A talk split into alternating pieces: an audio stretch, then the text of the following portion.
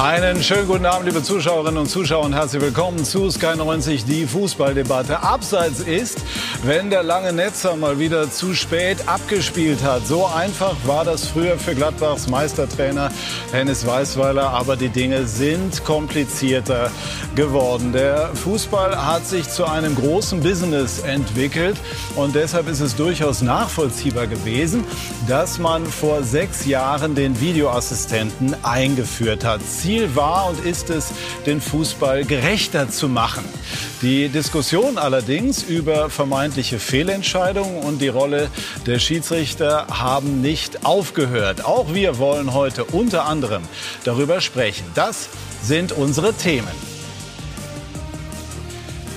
Alles Auslegungssache. Der sechste Anlauf des HSV Richtung Bundesliga und Gigant Girassi. Er schoss gestern mit seinem Hattrick den VfB beinahe alleine zum Sieg gegen den VfL Wolfsburg und hat jetzt sagenhafte 13 Tore in sieben Spielen. Und äh, unser Experte Lothar Matthäus, der hatte da den richtigen Riecher. Ich darf Ihnen jetzt unsere Runde vorstellen. Lothar Matthäus, Rekordnationalspieler und Sky-Experte, empfahl den Bayern schon im Mai, sich mal intensiv mit dem Namen Girassi zu beschäftigen. Da sage ich mal herzlichen Glückwunsch, da hat er gut gelegen. Und dann sage ich herzlich willkommen an Jonas Bold im fünften Jahr Sportvorstand des HSV. Und er hat gestern nach dem Unentschieden in Wiesbaden gesagt, es hätte nur einen Sieger geben dürfen. Gab es aber nicht. Gab ein Unentschieden.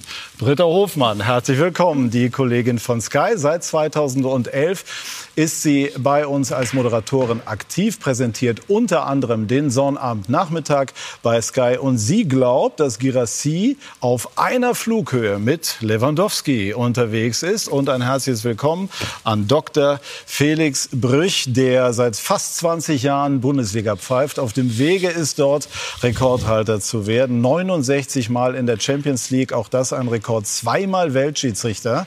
Und er hat gesagt, ich wollte so werden wie Lothar Matthäus.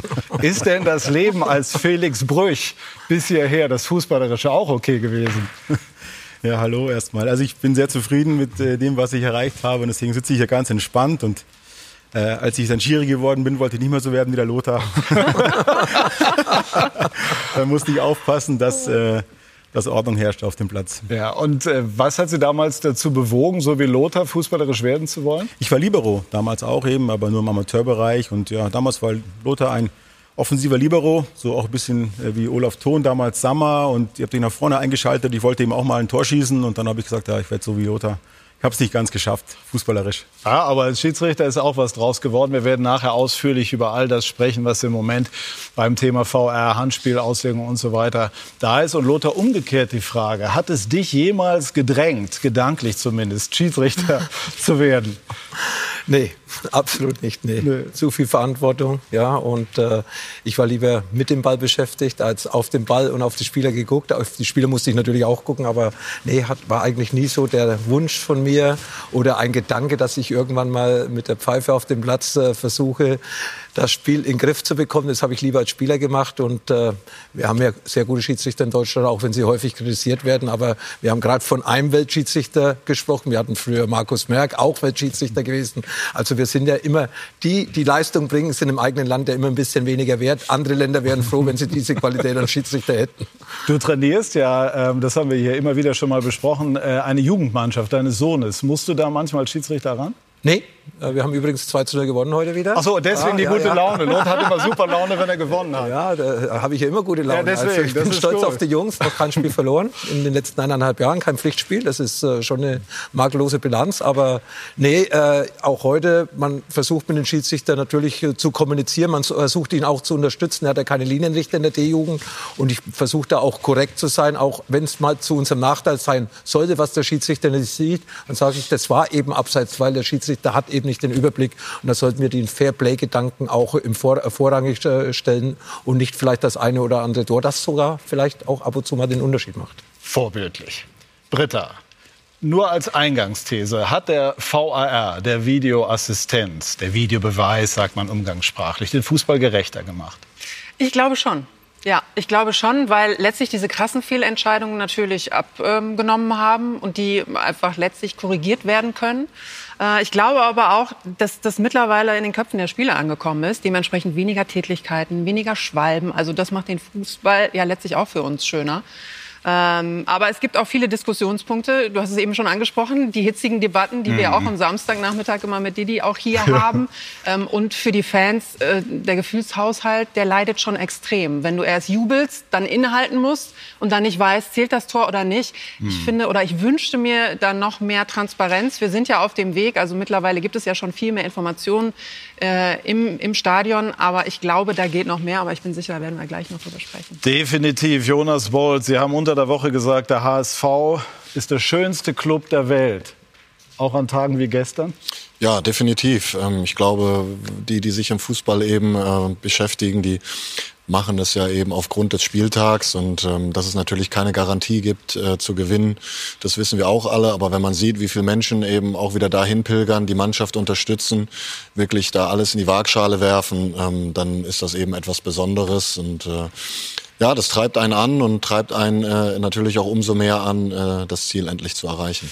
Nur ein Punkt aus drei Partien gegen die Aufsteiger, auch wenn es gestern beinahe den Sieg gegeben hätte. Es hat ihn aber nicht gegeben. Wie schwer wiegen diese Punktverluste dann final im Aufstiegsrennen? Das wird sich dann am Ende zeigen. Grundsätzlich äh, treten wir in jedem Spiel an, um gewinnen zu wollen. Und das ist uns in den ersten Spielen gegen Schwergewichte sehr, sehr gut gelungen, obwohl die Vorbereitung alles andere als einfach war äh, nach der verpassten Relegation. Ähm, ja, und äh, Fußball ist eben viel, viel enger geworden mittlerweile. Also die Mannschaften, die dort spielen, sind keine Laufkundschaft und alle können rennen, alle können verteidigen. Und äh, da gehört eben sehr, sehr viel, äh, dass man alles an den Tag legen muss, um die Spiele für sich zu gestalten. Und wir haben es gestern gesehen. Ich glaube, alle Statistiken haben wieder für uns gesprochen, aber am Ende war es das eine Tor zu wenig und ähm, dann reicht es halt eben nicht. Die Welt hat heute geschrieben, wenn das Drama zur Normalität wird, äh, dann ist es der HSV. Man kann definitiv sagen, langweilig wird es nie. Deswegen sprechen wir da nachher in aller Ruhe drüber. Und jetzt sprechen wir über das, was sich eben in Leverkusen äh, getan hat. Da gab es, Felix, auch eine sehr, sehr interessante Entscheidung. Das wollen wir uns gleich in aller Ruhe anschauen. Zunächst fasst Hansi Küpper das Ganze schnell zusammen. Bayer Leverkusen mit Xabi Alonso marschiert und marschiert unbeirrt zurück an die Tabellenspitze. 22. Minute, wunderschöne Kombination, Wirz mit der Vorarbeit und Hofmann trifft zum 1 zu 0 für Bayer gegen in weiten Teilen überforderte Kölner. So auch in der 32. Minute. Grimaldo Blick in die Mitte, die klasse Hereingabe. Frimpong, für ihn ist es Formsache 2 zu 0 für Bayer. Der erste FC Köln fand überhaupt nicht statt bis in die Nachspielzeit der ersten Halbzeit. Dann Martel zum ersten und zum zweiten. Der Ball war nicht hinter der Linie. Es blieb beim 2 zu 0 für Leverkusen. 67. Minute, die Gastgeber machen alles klar. Hofmann auf Boniface. 3 zu 0 für Leverkusen. Am Ende war das eher noch zu knapp. So, als hätten wir es bestellt. Eine interessante Szene, die jetzt der zweifache Weltschiedsrichter zunächst mal für uns interpretieren darf. Immer mit dem Zusatz, es ist jetzt hier nicht natürlich äh, Ihr Ansatz, Felix, den, den Kollegen in irgendeiner Form sozusagen die Pfanne zu hauen, sondern einfach eine sachliche Bewertung dessen, was wir da gesehen haben. Hätte das geahndet werden müssen oder nicht? Nee, also da ähm, muss ich den Kollegen gar nicht ähm, kritisieren, weil es ist richtig, das ist kein Handspiel. Ähm, Handspiel ist natürlich höchst umstritten, ja, aber wenn der Ball an der Hand ist, dann äh, ist es ein Thema ja, im Fußball. Wir spielen ja Fußball. Aber in dem Fall ähm, hat der Spieler überhaupt keine Absicht, den Ball zu spielen. Er macht überhaupt nichts, was irgendwo äh, verboten ist. Der Ball springt ihm so wie ein Flipper an die Hand und ähm, dann geht das Spiel weiter. Es gab mal die Regel, dass ähm, oder es gibt die Regel, wenn es unmittelbar vom Tor ist, mhm. dann müssen wir eingreifen. Das unmittelbar war es auch nicht. Das mhm. war ja noch 30 Meter vor dem Tor. Und ähm, da muss ein Handspiel sein, für das man auch auf Meter pfeift. Und äh, das ähm, sehe ich hier nicht. Deswegen war das korrekt, weiterlaufen zu lassen. Was sagen die anderen in der Runde? Ich kann, äh, kann Felix da nur beipflichten. Ähm, ich bin generell ein Freund davon, sehr, sehr viel laufen zu lassen, im, im Sinne eben des Fußballspiels äh, und nicht Fußball verhindern. Klar, wenn man äh, ein Derby spielt, äh, kann ich schon verstehen, dass ich mich dann vielleicht auch ein bisschen aufgeregt hätte in der Situation. Aber wenn man versucht, nüchtern daran zu gehen, ähm, dann sieht man keine Intention des Stürmers, äh, irgendwie einen Vorteil sich zu, zu verschaffen. Und darum geht's am Ende meiner Meinung nach.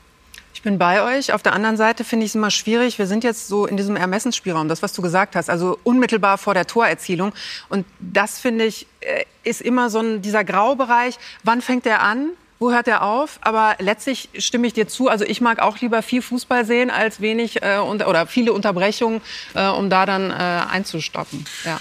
Und am Ende geht es ja wieder darum, der Schiedsrichter hat das Sagen auf dem Platz und äh, hat ja auch irgendwie eine Sicht darauf. Äh, der wird das für sich bewertet haben und das Wort Assistent in, äh, im Wahr, darum geht's, glaube ich, weil äh, ich lehne das Wort Beweis ab, weil das beweist relativ wenig, sondern ja, soll es gibt unterstützen. wahrscheinlich auch andere Schiedsrichter, die sowas als Hand bewerten würden. Also das ist ja das, das Problem. Ja das, Thema, was, ne? das ist ja das Thema, was wir haben. Ja, das ist die gleiche Szene, aber unterschiedliche Meinungen. Und deswegen gibt es eben diese Diskussion. Aber ich persönlich würde dieses Tor auf jeden Fall durchgehen lassen, weil es im Endeffekt, was soll er machen?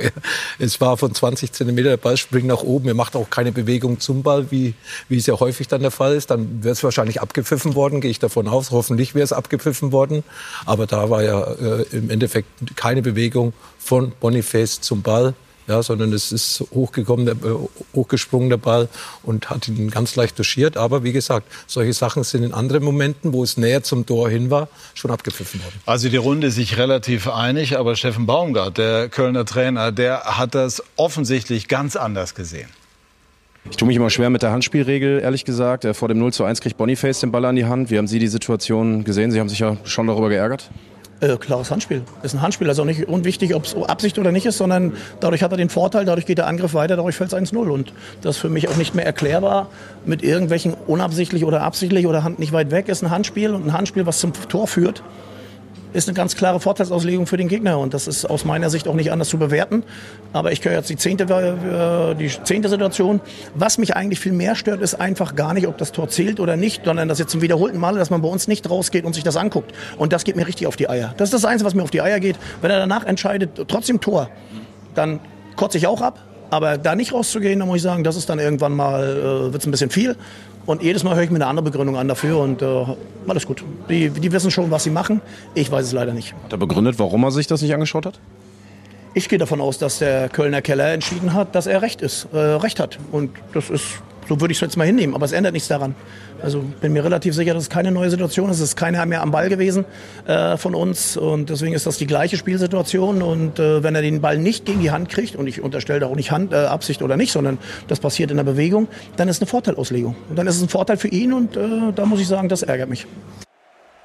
Gut, das ist aus Sicht des Trainers, denke ich, schon irgendwo nachvollziehbar. Was er anbringt, ist ein Punkt, der immer wieder auch besprochen wird. Warum geht der Assistent oder geht der Schiedsrichter nicht raus? Können Sie das in dem Fall nachvollziehen? Nee, in dem Fall nicht, weil es einfach wirklich zu, zu klar war, mhm. dass der eigentlich keine Absicht hatte. Aber genau das ist der Punkt. Ähm, an dem wir jetzt immer noch sind. Und äh, das ist eben, wo wir besprochen haben, der war den Fußball einfach verändert. Ja, es gibt jetzt auch noch eine, eben diese neue Entscheidungsebene. Und emotional und, und auch technisch haben wir da immer noch nicht ganz, glaube ich, alle ähm, den äh, Zugang dazu gefunden und, und diskutieren eben immer wieder ähm, über solche Dinge. Ja, mittlerweile arbeiten acht Personen an so einem Spiel, ja, vier auf dem Platz, vier im berühmten Kölner Keller. Transparenz, ja, was machen die im Kölner Keller? Ja, wann gehe ich raus? Das sind solche Geschichten, die werden wir nie ganz offenlegen können, ja. Ähm, deswegen brauchen wir eben so dieses Ermessen, ja, was angesprochen worden ist. Und das eben immer wieder zu, ähm, zu erklären, das ist, das ist unsere Aufgabe. Und da tun wir uns einfach schwer und das werden wir auch nie, glaube ich, ganz schaffen können. Aber ich finde, wenn ich da mal kurz einhaken kann, ich finde, das ist nicht die Problematik des VAR, sondern letztlich eine Problematik des Reglements. Wenn das klar wäre für alle, für die Spieler, für die Trainer, für uns, für die Schiedsrichter, dann müssten wir gar nicht so viel diskutieren. Und dann wären auch die Entscheidungen des VAR ganz eindeutig. Ja gut, das Reglement ist ja eigentlich klar. Ähm, ich habe ja schon gesagt. Äh, aber du siehst, Steffen Baumgart äh, interpretiert das ganz anders als ja, wir. Ja, aber ne? er vermischt ein paar Sachen. Also er hat gesagt, das Vorteil bei Handspiel stimmt nicht. Ja, es geht um die Absicht. Also der Vorteil steht nirgendwo in der Regel geschrieben. Dann die Unmittelbarkeit, habe ich auch gerade gesagt, das wurde auch verändert. Das muss wirklich direkt unmittelbar vor dem Tor sein. Also quasi, wenn er den Ball im Hinterraum stoppt und dann ist Tor und dann schießt. schießt ja, genau. Also eigentlich, das sind schon klare Sachen. Und eine Emotion, Derby, 1-0, wichtiges Tor, hat er da einiges vermischt. Also wenn man ehrlich ist, das Reglement äh, ist eigentlich in dem Fall relativ klar. Ich, ich kann es aber ein Stück weit nachvollziehen, weil ähm, klar, du bist, du bist Schiedsrichter, das ist dein täglich Brot. Ich beschäftige mich auch sehr gerne damit, aber es hat sich schon sehr viel verändert einfach in den letzten Jahren. Also das Schiedsrichterwesen ist viel komplexer geworden, das Spiel ist schneller geworden, wir haben technisch äh, viel bessere Auflösung, die Handspielregelung wurde trotzdem schon irgendwo verändert da ist vielleicht nicht immer Klarheit. Und deswegen das Wort Transparenz äh, äh, gefällt mir auch sehr gut und fordere ich immer wieder ein. Ich bin mir nämlich relativ sicher, dass es einen Kontakt gegeben hat vom Schiedsrichter in den Keller und der Schiedsrichter wahrscheinlich einen Blick drauf gehabt hat und das Handspiel für sich irgendwie bewertet hat und deswegen keine Notwendigkeit gesehen hat. Und das vielleicht auch ein Stück darzustellen, ähm, bevor man äh, natürlich als Offizieller irgendwo damit konfrontiert wird und nach einer Meinung gefragt wird, das würde natürlich allen Beteiligten ein Stück weit helfen. Ehe wir die Diskussion zu weit vorwegnehmen, eine Nachfrage. Sie haben eben gesagt, Felix, der War hat den Fußball verändert. Wie meinen Sie das? Ja, natürlich, ähm, weil die Macht der Bilder einfach jetzt viel größer ist als früher. Ja, früher ähm, ohne War hat man einfach dann auch gesehen und teilweise auch sieht man ja Sachen auf dem Platz nicht wirklich und dann wurde auch dann hat man auch als Schiri eine höhere Fehlertoleranz gehabt. Die ist jetzt bei null. Mhm. Ja? Null, weil alle ja. denken, ähm, ähm, jedes Spiel wird wie quasi auf dem Reißbrett seziert und am Ende ist jede Entscheidung ähm, eindeutig erklärbar und transparent und für jeden plausibel. Aber das wird es im Fußball nie geben. Weil es gibt immer diese Handspiele, die dann von beiden Seiten beleuchtet werden. Und deswegen gibt es auch einen Schiri, der mit seinem Ermessen eben entscheiden muss, ähm, ist es korrekt oder ist es nicht korrekt? Und ich glaube, das war so eine Fehlvorstellung. Deswegen habe ich gesagt, emotional ja, sind wir alle noch nicht immer ganz äh, dabei zu verstehen, was der War macht. Der War wird nie dafür sorgen, dass 100 Prozent alles aufgelöst wird. Das geht im, geht im Fußball nicht, ja, weil jede Grätsche ist anders, trifft er noch gerade den Ball, kann man es noch vertreten, mhm. Handspiel, ja, der Ball wird hier abgefälscht, kommt vom Fuß an seine Hand, mhm. der ist im Bewegungsablauf. Ähm, wenn jetzt quasi die Grätsche nicht gewesen wäre und dann nimmt er wieder, Lothar sagt, nimmt den Ball mit, dann wäre das das gleiche Handspiel, aber nur minimal anders und dann hätten wir schon wieder eine andere Situation. Und dieses, diese Vergleiche auch, das wäre wünschenswert, dass man Situationen vergleicht, werden wir auch nicht hinbekommen. Wird aber gemacht und ich glaube, das ist so eine Fehlverstellung, der wir alle noch unterliegen und von der müssen wir uns mal irgendwann lösen. Lothar, sportlich zwei Dinge. Das eine, reicht die Qualität des ersten FC Köln in dieser Saison, um die Klasse zu halten? Ja, weil FC Köln nicht die einzige Mannschaft ist, die zurzeit vielleicht ein bisschen äh, den Punkten hinterherläuft, äh, wie sie vielleicht geplant haben. Da sind andere Mannschaften auch noch da. Und ja, ich glaube eben, dass die Kölner gerade mit Steffen Baumgart auch einen Trainer hab, haben, der die Mannschaft erreicht. Das Publikum steht sowieso hinter, hinter, der, hinter der Mannschaft. Sie wissen, sie sind mit einem schwächeren Kader in diese Saison gegangen, als sie im letzten Jahr hatten. Die Führungsspieler vorbei, Skiri weg, äh, Hector weg, Horn lange Zeit äh, ja, ein Kölner Junge aus der, aus der Jugend ne? heraus. Genau. Natürlich für die Kabine sehr wichtig. Und äh, ja, man hat nicht die wirtschaftlichen Möglichkeiten, um diese Spieler dann eins zu eins zu ersetzen. Und es war ganz für mich vollkommen klar, dass Köln in diesem Jahr nicht um einstellige Rebellenplätze spielt, sondern eher da, wo, sie, wo keiner mitspielen möchte, nämlich gegen den Abstieg. Und da ist Köln zurzeit mit mittendrin, nämlich als Tabellenletzter. Aber andererseits haben sie Möglichkeiten, da hinten rauszukommen. Ich habe sie zweimal live gesehen. Also die haben schon eine Mannschaft, die eine gute Handschrift hat, Leverkusen ist natürlich zurzeit äh, irgendwie ein bisschen ähm, davongelaufen als, äh, als, äh, als Nachbar von Köln. Aber trotz alledem glaube ich, dass die Kölner mit vier, fünf anderen Mannschaften da hinten doch äh, bis zum Schluss gegen den Abstieg spielen werden. Und Leverkusen? Mirko hatte eben gesagt, bei den XXL-Highlights Titelkandidat, wenn ich es richtig verstanden habe. Siehst du das auch so? Ja, du weißt ja, welche Tabelle ich vor der Saison hier bei Sky losgelassen habe. Also das wird ja immer gedippt vor der Saison und Tabellenplatz 2 für Leverkusen zeigt da schon, was ich äh, von Leverkusen diese Saison erwarte. Sie haben sich optimal verstärkt. Alonso hat eine Sommervorbereitung mitgemacht, was für einen Trainer enorm wichtig ist, nicht diese kurzen äh, Wintertage zu nutzen, sondern wirklich fünf, sechs Wochen intensiv zu arbeiten. Er hat die Spieler bekommen, die er gebraucht hat. Boniface äh, hat, haben wir ja schon in den internationalen Spielen gesehen. Chaka, ein erfahrener Spieler, Hoffmann. Das sind dann eben auch erfahrene Spieler dazugekommen. Früher hat man viel mit jungen Spielern gearbeitet. Jetzt noch diese Erfahrung zu diesen jungen Spielern wird nach einer langen Verletzungspause zurückgekommen. Also Leverkusen ist ganz sicher ein ernsthafter Titelkandidat. Jonas Bolt wird da immer noch drauf schauen, denn äh, er war zwölf Jahre bei Bayer Leverkusen und natürlich profitieren die Leverkusener von ihrer Vorarbeit sozusagen. ähm, jetzt wollen wir aber sprechen über Girassi, Britta. Du hast eben gesagt, auf einer Flughöhe mit Lewandowski. Ja. Wirklich? Schon so weit, so gut? Absolut, ja, was du die weißt, Zahlen was, angeht. Ja, ja. Natürlich, also ob er die Flughöhe hält, ja, das sei mal dahingestellt. Ah, Aber okay. erstmal momentan ist er definitiv da oben mit dabei mit diesen 13 Treffern. Also ihm fehlen noch drei. Dann hat er schon mal den Torschützenkönig oder die beiden aus der vergangenen Saison nach sieben Spieltagen. das hat Wahnsinn, noch stimmt, keiner ja, geschafft. Wahnsinn. Ja, also äh, Lewandowski mal, aber nicht zum Saisonstart, glaube ich. Irgendwie so habe ich es gelesen. Also so war Ähm, jedenfalls noch keiner unterwegs. Und ich habe eben bei der Anmoderation gedacht, ich habe mich bei den Zahlen vertan. 13 aus 7, nicht 7 aus 13, aber es sind tatsächlich 13 aus 7. Es ist unglaublich. Ja, also der hat einen richtigen Lauf. Ich äh, dachte auch in der letzten, im letzten Spiel so, jetzt kühlt so ein bisschen sein Motor ab. Da hat er ja nicht getroffen, da war dann Undorf ähm, zur Stelle. Aber er hat wieder gestern gegen den VfL echt nachgelegt. 70 Minuten hat man so gefühlt nicht so richtig viel von ihm gesehen, aber dann war er zur Stelle. Ne? Also 15 Minuten Hattrick, das alleine ist einfach schon, man sieht, wie, wie viel Selbstvertrauen er hat. Ähm, Gerade beim dritten Treffer, wie er da dann noch mal so, ja, also das war Nochmal jetzt noch mal- aufzieht. Ne? Genau. Das machst ja. du, wenn du den Lauf hast und dann legst du ihn ins lange Eck. Absolut. In anderen Fällen gehen die Bälle dann an die Latte, aber das sage ich jetzt so ganz allgemein nur. Du hast Nicht die Geduld bezogen. dann einfach nicht, Ja. ne? sondern er weiß, zwei habe ich schon. Ja. Also Ja, du hast das Selbstvertrauen dann in dem Moment. Ne? Das ist ganz klar. Lothar, was hast du denn damals als Orakel? Nein, was hast du in Girassi gesehen? Er hatte in der letzten Saison trotz einer langen Verletzung, ich glaube, der hat nur 22, 23 Spiele gemacht. Stuttgart hat gegen den Abstieg gespielt, aber er hat trotzdem elf Tore geschossen in diesen Spielen. Wenn der alle Spiele gespielt hätte, wäre er wahrscheinlich Torschützenkönig geworden im letzten Jahr, weil wir haben es ja gerade gehört, mit 16 Füllkrug und äh, Nkunku äh, haben diese Torjägerkanone bekommen. Und er hat die Schnelligkeit, er hat äh, die technischen Fähigkeiten. Man hat ja gestern nicht nur die Tore bewundern können, sondern er hat ja dann mit der Hacke auch noch gezaubert und so weiter und so fort.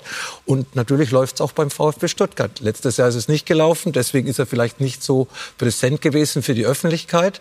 Aber ich habe ihn ab und zu spielen sehen. Guten Körper, hohe Geschwindigkeit, gute Technik. Und wenn er Chancen gehabt hat, wenn er gut eingesetzt worden ist, dann hat er die auch verwandelt. Und äh, jetzt funktioniert es beim VfB generell.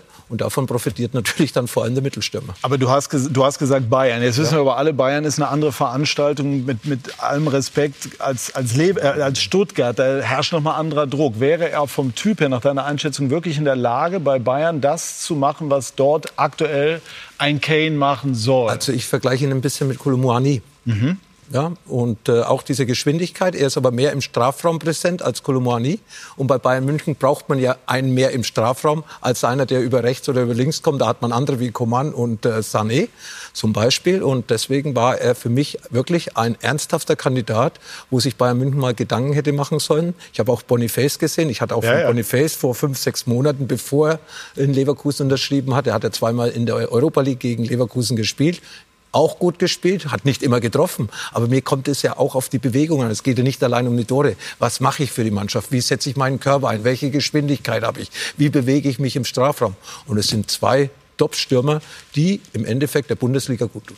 War ein Kandidat für die Bayern oder müsste auch noch mal wieder einer sein? Gerassi. Wenn er vor fünf Monaten für mich ein Kandidat war und jetzt nach diesen 13 Toren, nach sieben Spielen, keiner mehr wäre, dann stimmt irgendwas nicht. Natürlich ist es ein Kandidat für größere Mannschaften, aber er soll jetzt mal beim VfB seine Tore machen und dann wird automatisch, er wird nicht so weiter performen, er wird nicht weiter diese Quote halten, das ist unwahrscheinlich, aber er wird so ganz sicher auf 25 bis 30 Tore kommen können, wenn er sich nicht verletzt.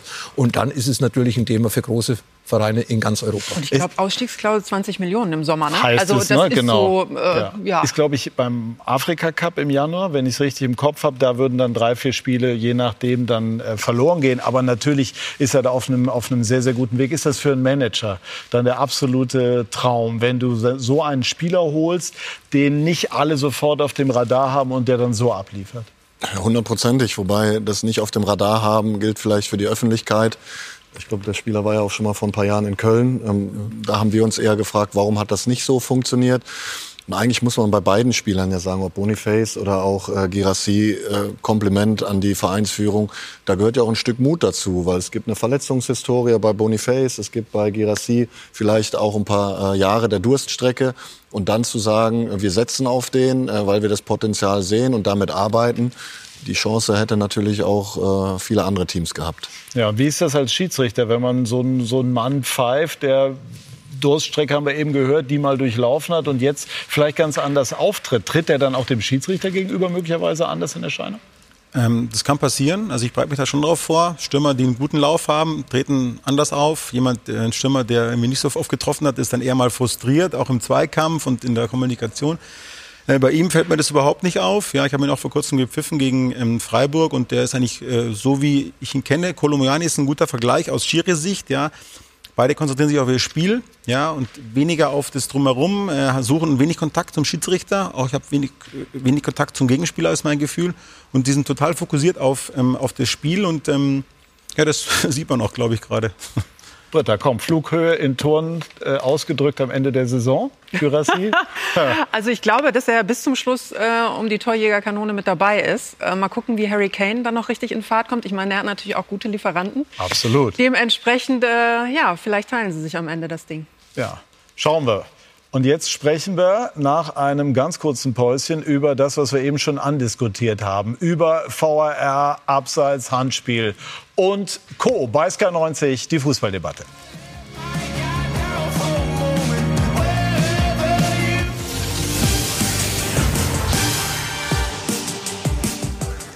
Wir sind zurück bei SK90, die Fußballdebatte und sprechen jetzt über VAR über die Rolle der Schiedsrichter und so weiter. Jonas Bold hat sich vor einigen Wochen, der Sportvorstand des HSV, äh, mal aufgeregt in Elversberg, als ein Tor des HSV in der Entstehung dann nachträglich einkassiert wurde. Und da haben sie ähm, sinngemäß äh, gesagt, wir müssen aufpassen jetzt im deutschen Fußball, dass wir Schiedsrichter nicht nur noch so ausbilden, dass sie nur noch Standbilder anschauen, sondern dass sie mehr auf die Spielleitung achten. Ähm, wie ist das gemeint?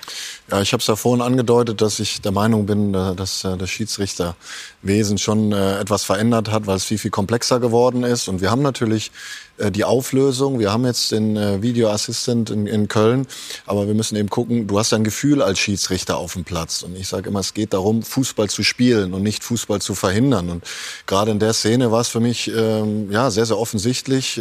Wir erobern den Ball ähm, keiner auf dem Platz beschwert sich. Also es ist eine völlig klare Handlung. Natürlich ist ein Zweikampf darin involviert. Daraus fällt ein Tor. Jeder im Stadion akzeptiert's und dann kommt irgendwo ein, äh, ein Ruf und dann wird noch mal minutenlang eben geguckt und irgendwo ist dann verschwommen ein Kontakt zu erkennen. Ähm, Haben der natürlich, auch mal da, ne, der natürlich um da war, aber ja. äh, deswegen sage ich vom Gefühl einer Spielleitung eben. Ähm, wurde das Spiel komplett in mehreren Szenen halt zerpflückt. Was hat der Schiedsrichter Schwegers ne, äh, danach zu Ihnen gesagt? Ähm, also muss, man muss jetzt sagen, in der realen Geschwindigkeit hätte ich es jetzt nicht gesehen. Bin aber auch kein Schiedsrichter. Keiner beschwert sich, für alle klar. Ähm, und irgendwann kommt dann auch sehr, sehr stark verzögert, kommt dann ein Ruf. Und ähm, man sieht es, äh, es ist durchaus eben ein Kontakt da, oben an der Hüfte. Ähm, dadurch kommt er vielleicht ein bisschen aus dem Tritt, aber das hat eben damit zu tun, wie bewerte ich Zweikämpfe. Und äh, für mich ist es eben kein klares Foul und deswegen sage ich auch, darfst du da nicht eingreifen. Und das hat dann auch mit der Gesamtleistung an dem Tag äh, natürlich auch von uns mit zu tun gehabt, dass du einfach gar nicht mehr greifen kannst, worum es jetzt hier einfach geht. Und ähm, das ist eigentlich das, was ich Natürlich sind es dann die Spiele, wo ich beteiligt bin, aber eigentlich das Schiedsrichterwesen ähm, ja ein bisschen animieren möchte, also wieder mutig zu sein, eben der Chef auf dem Platz zu sein und auch zu der Entscheidung zu stehen, auch wenn es sich wahrscheinlich ein Stück verändert hat. Das früher wurde gar nicht diskutiert, äh, weil äh, es wurde auch nichts erklärt. Heute hat sich auch die Generation ein bisschen verändert, die muss man ein bisschen mitnehmen, transparenter sein, Dinge klarer darstellen. Und da habe ich schon so ein bisschen Bedenken. Ähm, in der in der Elite sind wir top, da haben wir richtig gute Jungs. Äh, und bei denen, was nachkommt, würde es mich freuen, wenn man sie dabei vielleicht auch ein Stück unterstützt äh, und nicht nur mit dem Lehrbuch äh, durch die Gegend läuft. Ja, früher war es anders. Kleine Anekdote aus dem Kopf Walter Eschweiler, der Franz Beckenbauer verwarnen wollte ähm, und ihn fragte, A, Rückennummer, B, Name. also, das hat sich dann heute schon etwas verändert. Ähm, aber der Punkt ist ja interessant. Felix, Sie haben das ja selber auch skizziert. Es sind so viele Leute beteiligt. Und wenn man auch manchmal diese Kommunikation, auch jetzt in England gab es diesen Fall, werden wir gleich auch noch mal drauf äh, zu sprechen kommen, äh, so reinhört, frage ich mich, wie schaffst du es unter all diesen Einflüssen, dich dann wirklich aufs Kerngeschäft zu konzentrieren? Und deine Persönlichkeit durchzubringen. Das heißt, bei einer Entscheidung zu bleiben, selbst wenn sie möglicherweise wackelig ist. Ja, genau. Das ist, das ist die Kunst, erstmal diese ganzen Einflüsse auszu, ähm, äh, auszublenden. Deswegen machen wir das und deswegen brauchen wir Nachwuchs, der dann irgendwann da reinkommt und deswegen gibt es eben guten Libero oder guten Mittelfeldspieler, guten Torwart und eben auch den Schiedsrichter. Ähm, Und jetzt haben wir das Problem eben diese Macht der Bilder. Das habe ich ja vorhin schon mal gesagt, ja, dass wir eben dieses Spiel, die Aufgabe eines Schiris ist, so ein Spiel in der Waage zu halten, so gerecht zu sein, ja, dass man am Ende beide Mannschaften gleich behandelt. Das ist immer mehr wichtiger, weil die Manager und auch die Experten, Lothar kennt sich zum Beispiel super aus, wäre ein guter Schiri geworden. Er will nicht, aber er wäre ein guter Schiri geworden. die Experten kennen sich auch immer, immer, immer besser aus, ja, und, und die die Vereine, die wissen genau, die haben so ein Gefühl, ja, ähm, die Waage. Jetzt haben Sie die Reporter vergessen. Die Reporter auch. So. Natürlich. Ja, alle. Also wirklich, der Fußball kennt sich immer besser aus und hat so ein Gefühl, dass eben die Gerechtigkeit irgendwo diese Waage ähm, immer wieder getroffen werden muss. Und das ist auch die Hauptaufgabe eines Schiris. Aber es kommt eben der Moment in so, eine, in so einem Spiel, wo du dann dieses Bild hast, so wie in dem Fall, der Videoschiedsrichter. Ja, du siehst das Bild, Zeitlupe, siehst, der spielt erst den ähm, Fuß und dann den Ball. Ja. Oder die Hand irgendwo ist dann wieder vom Körper abgespreizt. Und das ist eben auch für uns die Herausforderung. Und deswegen haben wir auch am Anfang damit wir Schiris wirklich Probleme gehabt. Ich finde, es wird immer besser jetzt. Ja, wir kommen auch immer mehr in diese, in, mit dem System zurecht und, und wissen auch, wann wir eingreifen. Und trotzdem haben wir jedes Spiel haben wir eine neue Herausforderung. Wenn ich jetzt noch mal diese Szene nehme und den Ausgangspunkt dessen, was die, äh, was der VAR sollte, nämlich glasklare Situationen sozusagen zu lösen, dann kann ich ja hier jetzt beim besten Willen nicht sagen, das war glasklar. Also das war möglicherweise, hätte man das in der realen abpfeifen können, das, das hätte man vielleicht auch laufen lassen können. Äh, aber es war mit Sicherheit nicht glasklar. Hat sich nach kurzer Zeit der VAR schon in diese Britta, in diese Richtung nach deiner Wahrnehmung entwickelt, dass man eben nicht nur die glasklaren Sachen, also Möller, Schwalbe aus den 90ern oder irgendwelche Handspiele ähm, bespricht, sondern das Ganze größer gefasst wird? Absolut. Sehe ich genauso. Ist das problematisch? Ja, deswegen diskutieren wir so viel. Und deswegen kann man auch Argumente für die eine oder die andere Entscheidung finden. Und das ist die Problematik, in der wir uns befinden. Und auch da, also was für Schiedsrichter wollen wir? Auf der einen Seite ist mein Eindruck, lassen sie unglaublich viel laufen, weil sie wissen, da ist noch das Safety Net. Also wenn ich was falsch beurteile hier auf dem, auf dem Platz, dann habe ich noch jemanden im Ohr, der sagt, ey, stopp, warte mal, lass uns noch mal, das war nicht richtig. Nur welche Ansagen kommen aus Köln? Also sind die wirklich, sind das faktische Entscheidungen, wo man wirklich sagt, oh ja, da war eine krasse Fehlentscheidung. Und das sind mir zu viele, wo wir immer noch hin und her diskutieren können. Und mhm. nicht klar ist, ja stimmt, warte mal, das müssen wir zurücknehmen, sondern danach diskutieren wir noch weiter. Deswegen, also das Wort A, sage ich immer so gerne, ist der Assistent äh, in Köln und äh, der Akteur sollte auf dem Platz sein. Und ähm, ja, ich bin ein Freund davon, dass viel mehr laufen gelassen wird. Das ist wahrscheinlich in der ersten Liga ein bisschen mehr als in der zweiten Liga. Aber deswegen mutig sein, eben selber ein Gefühl für das Spiel entwickeln. Das versuchen wir eben auch dann äh, vielleicht auch in Gesprächen zu unterstützen. Und ähm, ja, es ist ein Hilfsmittel. Ich glaube, wie vor zehn Jahren wären wir froh gewesen, Felix, wenn es es schon gegeben hätte äh, in, in Hoffenheim. Äh, dann hätten wir uns viele ja. Diskussionen erspart. Aber die Dinge, die klar sind, transparent darstellen, meiner Meinung nach Abseitslinie, die ja da ist. Ich glaube, in, in Deutschland funktioniert es eigentlich ganz gut. Warum zeigt man sie nicht am Bildschirm?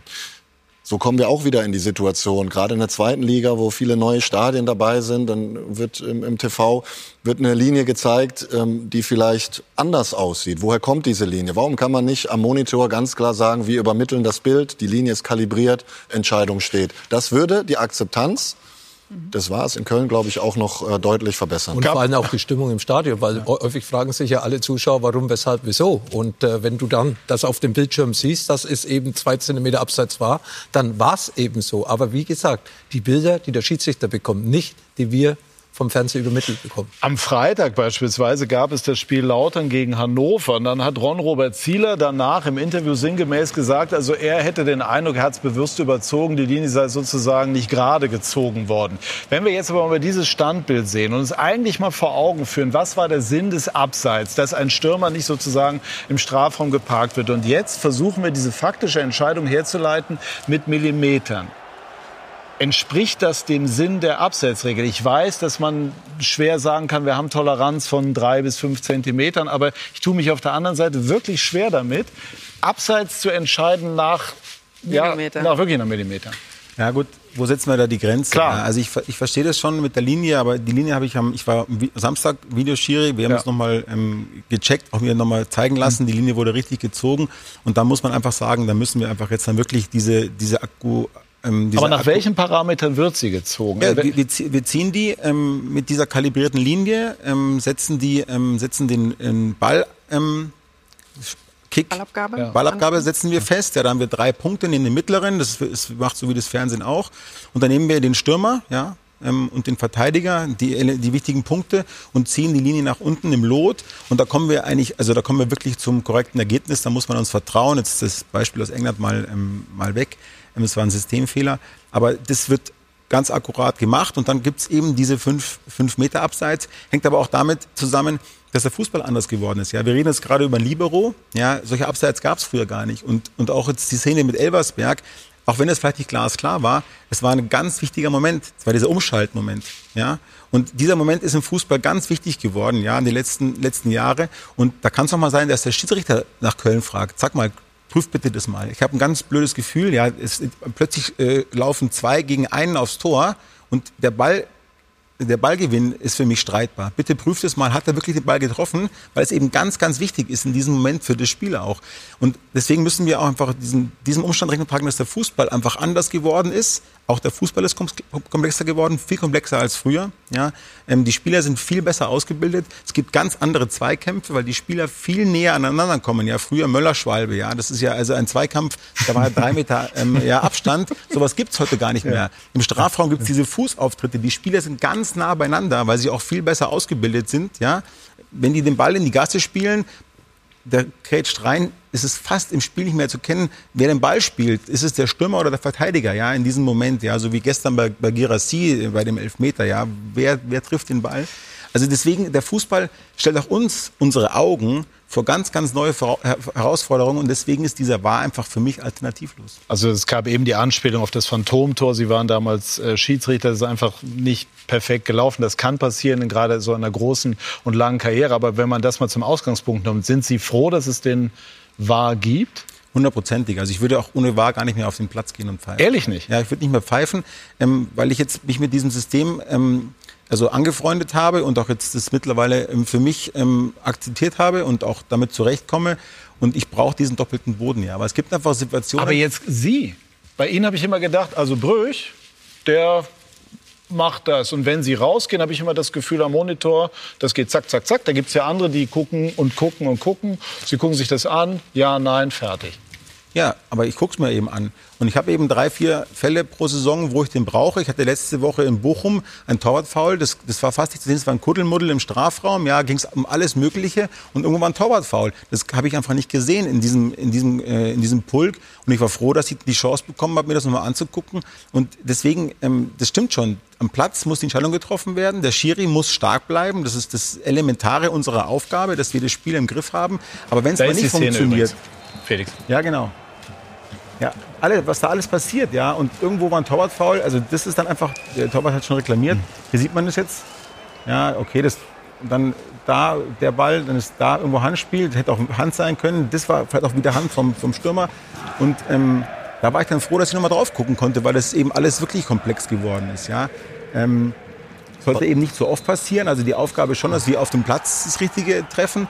Aber wenn es mal nicht funktioniert, dann bin ich froh, diesen doppelten Boden zu haben. Aber dafür ist es ja auch ein Musterbeispiel eben, weil es dann eben um, um, um eine klare äh, Situation ging, die vielleicht eben nicht so wahrgenommen wurde. Und ähm, deswegen, äh, die, die Komplexität äh, in, der, in der Gesamtentwicklung ist total klar. Deswegen, ich bin totaler Freund davon, einerseits mutig und aktiv zu sein und das auch weiter zu fördern und andererseits die Dinge, die eben klar sind, auch transparent darzustellen. Also für mich ist immer noch nicht ähm, klar genug, warum im Jahre 2023 es technisch nicht möglich ist, die kalibrierte Linie im Fernsehen und auf einer äh, Videoleinwand im Stadion darzustellen. Also wir haben so viele Anforderungen äh, und technische Voraussetzungen, die erfüllt werden müssen, um Profifußball zu spielen.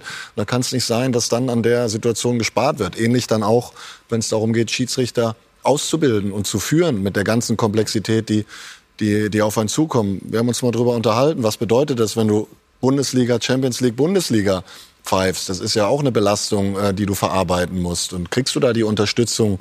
Äh, weil am Ende wollen wir doch Persönlichkeiten auf dem Platz auch haben. Also wär, ich glaube, das äh, steht auch nichts im Wege, dass man sowas auf den, auf den Videoleinwänden rüberbringt. Ich habe jetzt zum Beispiel gehört, in Zukunft wird auch die, die Geschwindigkeit beim Torschuss gemessen, wenn Tore fallen, mit welcher Geschwindigkeit die Tore geschossen werden und so weiter und so fort. Also ich glaube schon, dass das, was wir ja auch auf unser Monitor sehen im Stadion, dass wir das auch den Zuschauer transportieren können. Wobei das Linie- bekommt man ja. Ne? Die Linie Also- ist kein Problem, so ist es. Also Ja. die Linie schicken wir ins Fernsehen raus. Dann müsste eben die DFL müsste das halt erlauben, dass man auch die Frei Linie zeigt. Aber die Linie schicken wir an, auch an euch raus. Äh, also Und die das- Information, die findet ja auch im Stadion statt. Die Frage ist nur, muss es noch einen Schritt weiter gehen? Müssen wir Bilder zeigen? Muss der Schiedsrichter sich möglicherweise auch den Fans zuwenden und da noch mal erklären, warum er so entschieden hat? Beim Ja, also- Football in den USA wird so gemacht. Ist natürlich? Eine andere Sportart, Ja, das heißt, da gibt es genau. viel mehr Unterbrechungen, aber trotzdem, ja. Das sehe ich vielleicht eher als zweiten Schritt. Also man, man merkt, äh, ihr, ihr boxt äh, aktuell auf dem ganz hohen Niveau mit Champions League und Bundesliga. In der zweiten Liga ist halt eben schon noch ein Unterschied da. Und ich habe bis heute kein klares Bild gesehen in Elversberg, das mir das äh, äh, darstellt. Und Ron-Robert Zieler sagt solche, sowas auch nicht einfach. Und dann hast du in, in, in England die Situation äh, an dem gleichen Wochenende, die dann aufkommt. Deswegen, es ist ja kein Problem. Das Vertrauen ist groß.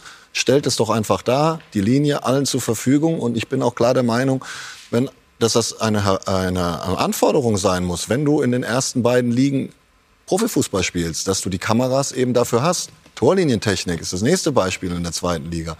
Also da ist so viel Geld äh, ähm, vorhanden und das als Unterstützung eben für, für uns alle, weil du wirst damit konfrontiert. Und dann kommt ja wieder genau das, du fühlst dich angegriffen, dann ist der Schiedsrichter wieder schuld und eigentlich kann man es doch wunderbar auflösen. Britta hat eben einen interessanten Punkt reingebracht, nämlich ihr Eindruck, dass äh, Schiedsrichter sich manchmal zu sehr darauf verlassen, dass es da noch dieses äh, doppelte, den doppelten Boden sozusagen gibt. Es gab gestern in Dortmund eine Situation, wo Patrick Ittrich, hochgeschätzter Schiedsrichter, aber nicht äh, in der realen erkannt hat, dass es sich um einen relativ klaren Elfmeter gehandelt hat, obwohl die Sicht nach unserem Eindruck hier in diesem Bild relativ eindeutig war. Müsste man da auf dem Niveau verlangen, auch dass Ittrich sonst bedient, dass er das sofort erkennt, Britta?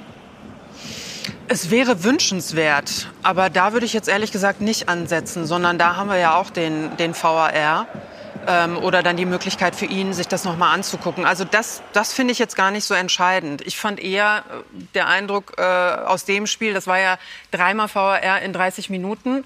Unterm Strich alles richtig, dementsprechend äh, gerechtfertigt. Aber wie lange wir gewartet haben, auch wir Zuschauer und die Fans im, im Stadion, gerade äh, bei der Kral-Aktion, äh, das, ich finde, da müssen wir dann schneller werden. Und da- woran liegt das?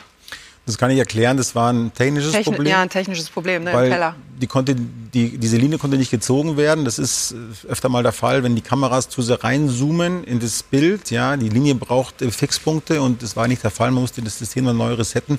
Ähm, das kann mal passieren, ist die Ausnahme, sollte nicht zu. War, war das bei diesem Tor oder bei der anderen Situation? Nee, bei Kral Bei. Kral. Ah, bei der Kral. Okay, weil diese Situation eigentlich hätte die es der Schiedsrichter aufgrund seines guten Positionsspiels ja erkennen müssen. Ja, weil der lange Bein geht von Hummels drüber, er kommt nicht zum Ball und äh, tritt den anderen auf, auf, den, auf den Spann. Also war ein klares gestreckte, gestecktes Bein. Also Foul im Strafraum, Foul im Strafraum ist Elfmeter. Aber Lothar, mir ist es lieber, der geht noch mal raus. Weißt Bitte? du, guckt sich das an. Mir ist es lieber, der geht in dem Moment noch mal raus, guckt sich das an und entscheidet dann richtig, als ähm, möglicherweise sich in dem Moment ganz schnell zu entscheiden und dann falsch zu liegen. Ja, ja, das ist ja das Problem, was wir häufig haben, auch bei Abseits. Noch 20 Sekunden weiterlaufen, dass es Absolut, noch zwei ja. Zweikämpfe gibt und dann wird die Fahne doch irgendwann Ja. gehoben. Ja, also das ist das, was mich so am meisten stört äh, bei diesen klaren Abseitsentscheidungen. Gestern in Bremen hatten wir auch eine Entscheidung, da war zweieinhalb Meter Abseits. Da hat er auch erst mal weiterlaufen, weiterlaufen lassen, war in der zweiten Halbzeit. Und dann ist irgendwann doch die Fahne hochgegangen. Also da erwarte ich mir dann schon ein bisschen mehr Selbstvertrauen auch vom Schiedsrichter. Wenn er das nicht gesehen hat, natürlich richtig rausgehen, klare Entscheidung, kurz anschauen, sieht man ja klar, Foulspiel, Elfmeter. Wie ist es eigentlich, Felix, wenn Sie, Entschuldige, diese eine Frage, wenn Sie ähm, rausgehen und das Gefühl haben, boah, die Entscheidung musste man nicht so treffen, aber man konnte sie so treffen. Lassen Sie sie dann stehen oder sagen Sie in dem Moment, wenn Sie draußen sind, dann treffe ich die Entscheidung, die die vermeintlich richtigere oder richtige ist? Das ist immer schwer, solche Fragen abstrakt zu beantworten. Aber wenn ich draußen bin, dann bekomme ich ja die Bilder, die Sie auch bekommen, die die Öffentlichkeit bekommt. Und dann muss ich ganz neutral und ganz wieder bei Null anfangen und muss die Bilder auswerten. Und dann treffe ich die Entscheidung, die, äh, die, äh, die korrekt ist. Wie hoch ist der Stresslevel in dieser Situation? Ja, der ist, der ist hoch, ja, weil ich eben diese Bilder habe, die dann alle, äh, alle bekommen. Das heißt, ich bin wirklich wie unterm, unterm äh, Brennglas, Brennglas, ja. Ähm, und vor allem, wenn ich rauslaufe, weiß ich, ich habe potenziell einen Fehler gemacht. Das ist auch kein tolles Gefühl. Ja, das ist äh, für einen Schiri auch. Man hat was übersehen oder man hat es fast falsch bewertet. Kommt so ein bisschen die Psychologie ins Spiel. Ja, ich fühle mich da nicht so richtig wohl. Ähm, und deswegen auch vielleicht so die, die Meinung, dass mir das keinen Spaß macht, ja, mit dem war, ähm, weil ich dann vielleicht auch so gucke. Aber letztlich bin ich danach immer heilfroh, wenn ich die zweite Chance bekommen habe und die Entscheidung eben korrigieren kann. Ja, ja, ich fand Dortmund ein gutes Beispiel, weil für uns ist das total offensichtlich, dass es ein Elfmeter war. Wir, wir sehen es in der Zeitlupe.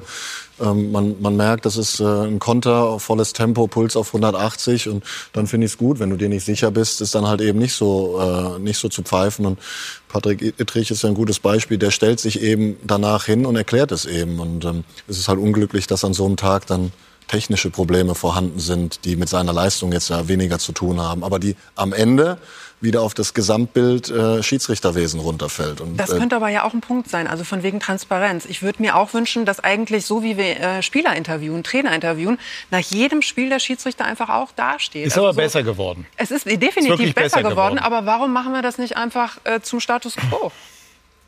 Ich habe eigentlich zuletzt hatte ich das Gefühl, wenn es solche Situationen gab, auch mal Stegemann äh, in der vergangenen Saison, da, das war Frankfurt Dortmund, nicht das Ding in Bochum, da hat er sich danach gestellt. Ittrich ist auch kommunikativ, da sind wir wieder an dem Punkt, du musst die Persönlichkeit dann irgendwie doch auch sein, den Mut haben, dann auch zu sagen, gut, war halt ein Fehler, passiert, sollte nicht so oft passieren. So wie in England. Da ist Felix also jetzt wirklich der Super-GAU passiert vor einigen Tagen. Äh, bei Liverpool gegen Tottenham. Und ähm, vielleicht kann der Schiedsrichter in unserer Runde, Felix Brüch, das gleich noch mal erklären.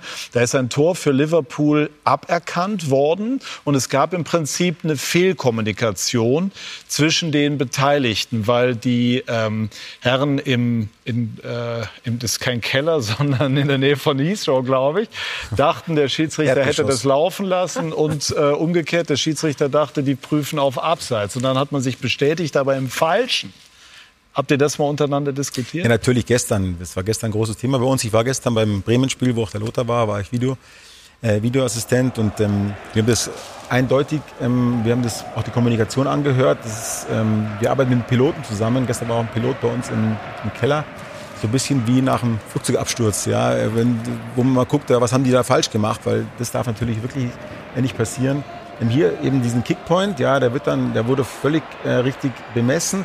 Und dann haben die aber das Falsche geprüft, ähm, weil die nicht gesehen haben, was der Assistent unten, man sieht es hier, die haben also den Assistenten nicht im Bild, Bild gehabt und haben den, äh, nicht, äh, die Entscheidung am Platz haben die, äh, haben die falsch ausgewertet und dann auch den Prozess viel zu schnell beendet und auch das Bild äh, zu schnell freigegeben. Frei, es ging sofort wieder weiter. Und dann hat man richtig auch im Endeffekt, jetzt merken sie, was passiert ist und jetzt können sie sich mal zurückrufen. Hätte man da im Sinne der, wie soll ich sagen, des Fußballs vielleicht doch noch mal reingehen sollen oder wäre das dann Regelverstoß ja, und potenzieller Protestgrund genau, gewesen? Ich glaube auch, das wäre dann, das geht dann nicht mehr, wenn es dann äh, der Ball schon in der anderen Hälfte ist. Aber da braucht man eben Sicherheit vor Schnelligkeit und das wird dann uns auch immer wieder vorgeworfen, wenn es dann zu lange dauert, ja, mhm. immer wieder, dann ist es wieder zu lange. Also irgendwie können wir es gerade auch nicht wirklich allen recht machen. Ja, dann dauert es zu lange, äh, dann ist der Prozess irgendwo ähm, kompliziert und komplex. Irgendwelche Kröten müssen wir einfach schlucken. Ja, wenn wir wollen, dass möglichst viele Entscheidungen richtig getroffen werden, müssen wir eben diese und die andere Kröte schlucken. Eben auch in dem Fall, dass es ein bisschen länger dauert.